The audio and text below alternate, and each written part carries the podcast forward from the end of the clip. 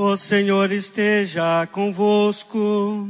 Ele está no meio de nós. Proclamação do Evangelho de Jesus Cristo, segundo Mateus. Glória a vós, Senhor. Naquele tempo, Jesus disse aos sumos sacerdotes e aos anciãos do povo: Escutai esta outra parábola. Certo proprietário plantou uma vinha, pôs uma cerca em volta, fez nela um lagar para esmagar as uvas e construiu uma torre de guarda. Depois arrendou-a a vinhateiros e viajou para o estrangeiro.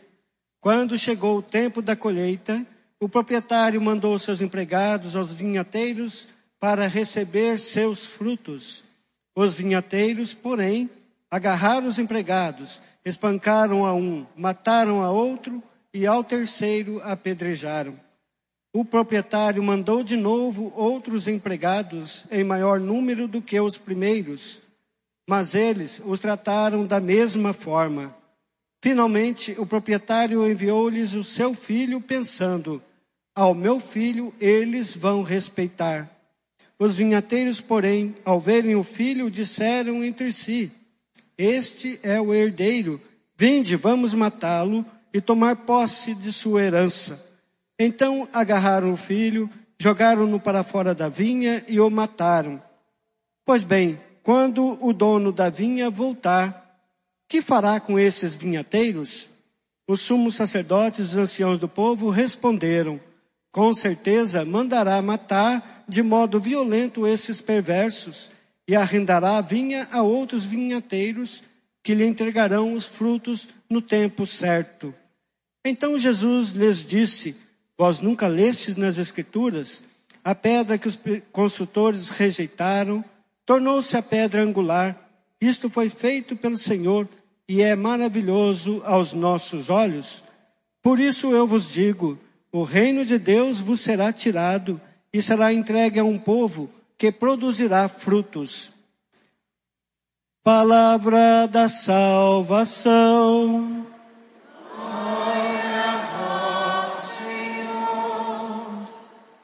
Queridos irmãos, queridas irmãs, nós continuamos com a meditação da vinha do Senhor. E sabemos já o que a vinha significa. A vinha é o lugar da vida, a vinha é o lugar do amor, a vinha é o lugar da alegria. O Senhor nos quer como sua vinha. E nós entramos nesta escola da vinha do Senhor nesses últimos três domingos. Hoje, a última parábola que nos fala da vinha.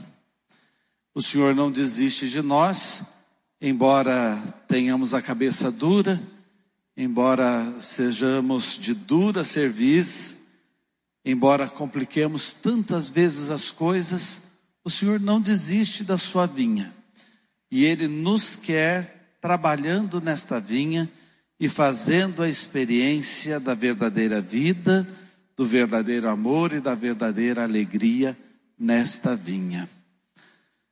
Mas você pode dizer, Padre, de fato, não é nada fácil a gente permanecer na vinha. Não é nada fácil a gente perseverar nesta caminhada, porque tantas coisas nos preocupam agora essas notícias de guerras, e como se não bastasse a da Ucrânia com a Rússia, estoura essa grande ameaça à paz no mundo com Israel e a Palestina. Mas, e dentro da igreja, também os rumores do sínodo, nós só sabemos que o sínodo é um caminhar juntos e um indicar com esperança novos rumos, mas saem tantas notícias erradas, tanta gente querendo antecipar notícias e antecipar novidades, e a gente fica com confusão até na área da fé. Quantas pessoas têm vivido atormentadas por isso?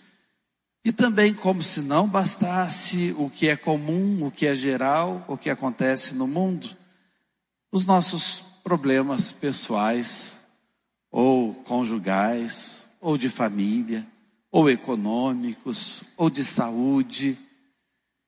E a segunda leitura da missa de hoje me chamou muita atenção.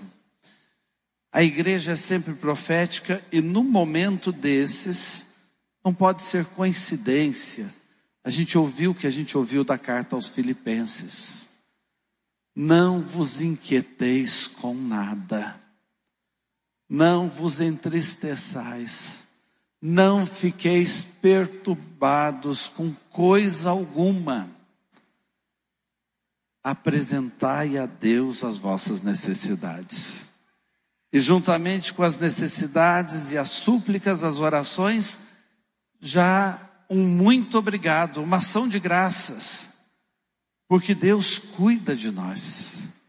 E a paz de Deus vai perpassar os vossos corações e os vossos pensamentos. Então, dá a impressão que essa leitura foi escrita ontem para a missa de hoje para que a gente pudesse chegar aqui, então, acalmar a alma, acalmar o coração, acalmar a vida. E se a gente fizer isso, o Deus da paz estará conosco. Então faça essa experiência. Seja lá o que for que estiver causando grande preocupação, inquietação, grandes coisas, pequenas coisas, no mundo, na história, na sua vida. Não vos inquieteis com coisa alguma. Deus está cuidando de nós. E Deus não desiste de nós. Por isso que nós somos a vinha do Senhor. A casa de Israel é a antiga vinha do Senhor. A igreja é a nova vinha do Senhor. E vejam que bonito o que a gente ouviu no cântico que está dentro da primeira leitura, quando Isaías diz: Eu vou cantar o canto da vinha de um amigo meu. E ele fala, contando a história do que Deus faz pela sua vinha. Ele escolhe uma encosta fértil, ele planta as melhores mudas, ele tira as pedras, tira os espinhos, ele manda a chuva na medida certa, ele cuida do terreno, ele faz o lagar o lugar que indica a festa no momento em que as uvas são colhidas e as pessoas vão dançando para pisotear as uvas e sair dali o vinho.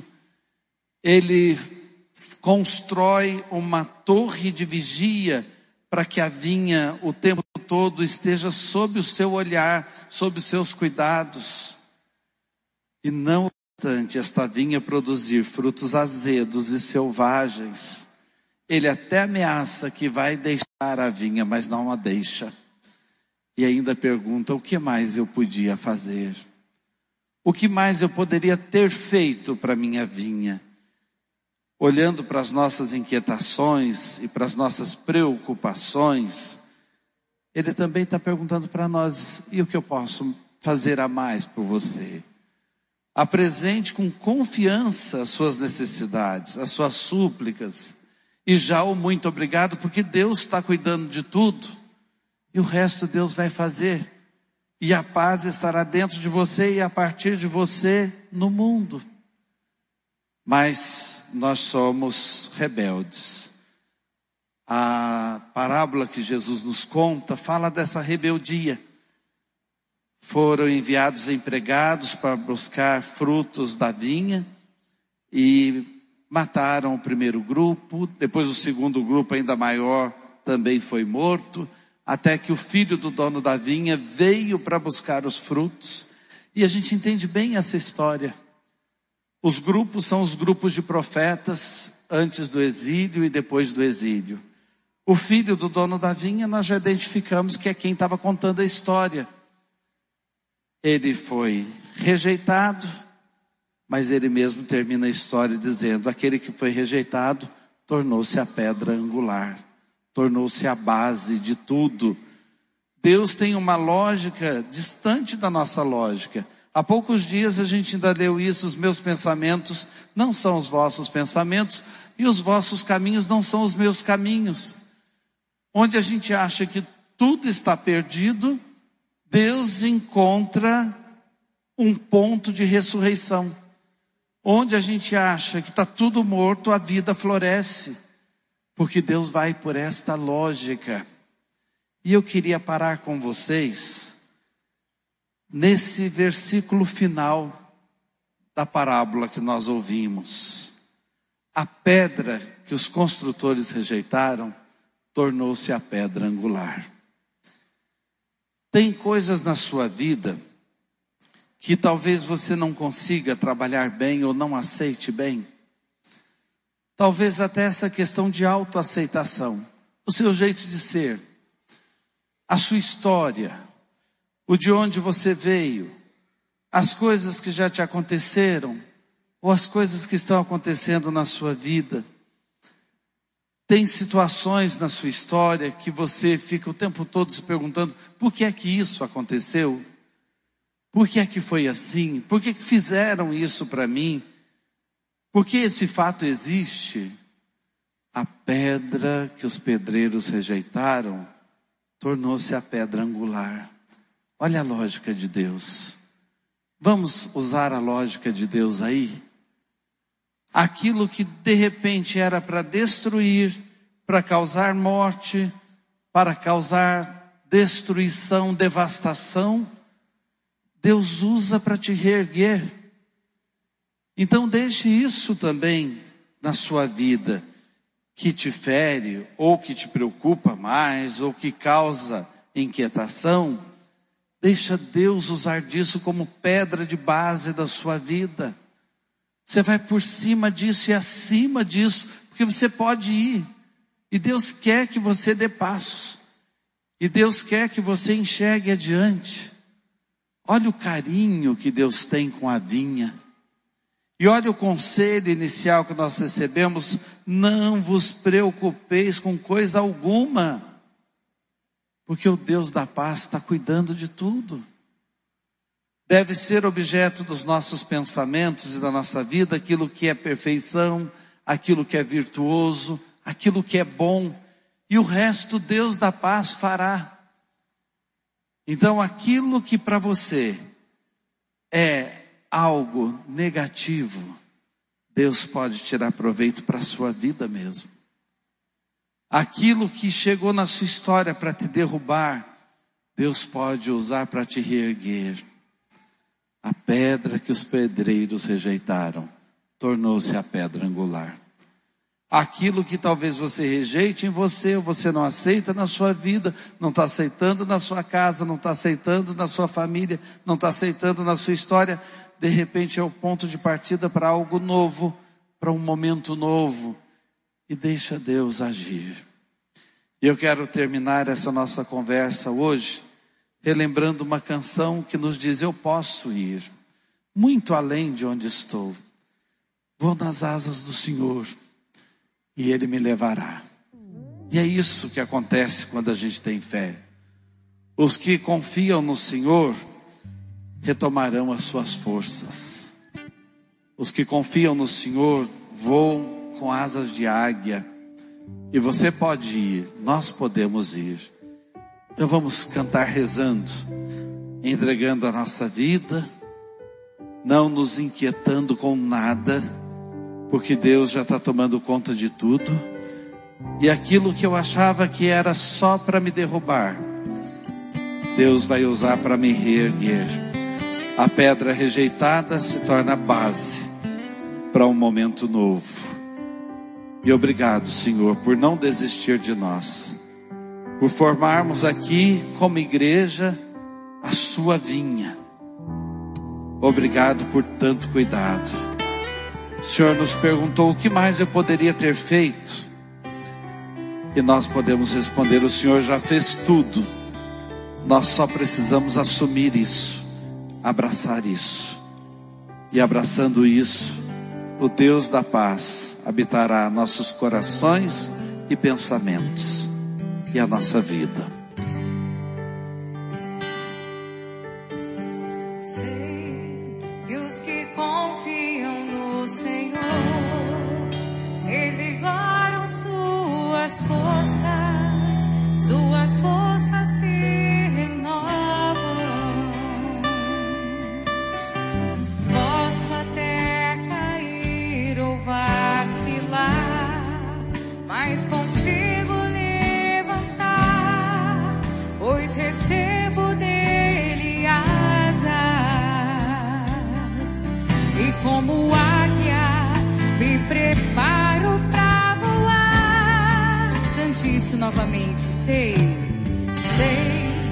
Que os que confiam revigoram, revigoram suas forças, suas forças se renovam.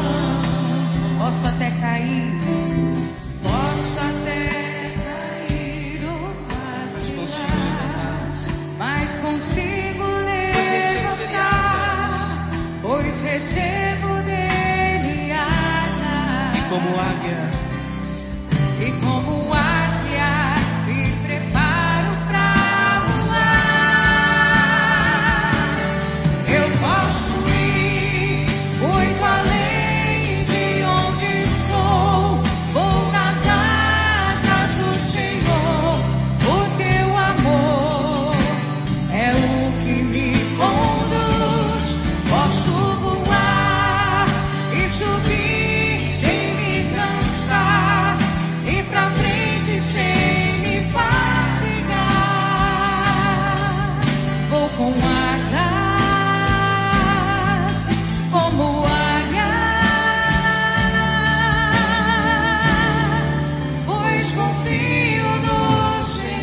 E em pé, vamos cantar Eu Posso Ir, assumindo a nossa missão.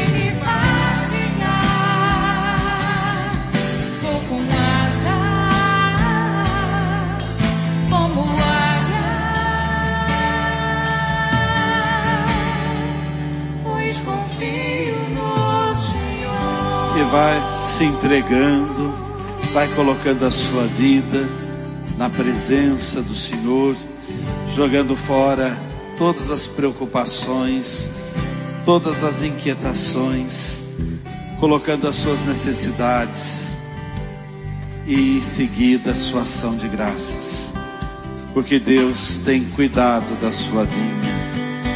Os que confiam no Senhor revigoram suas forças.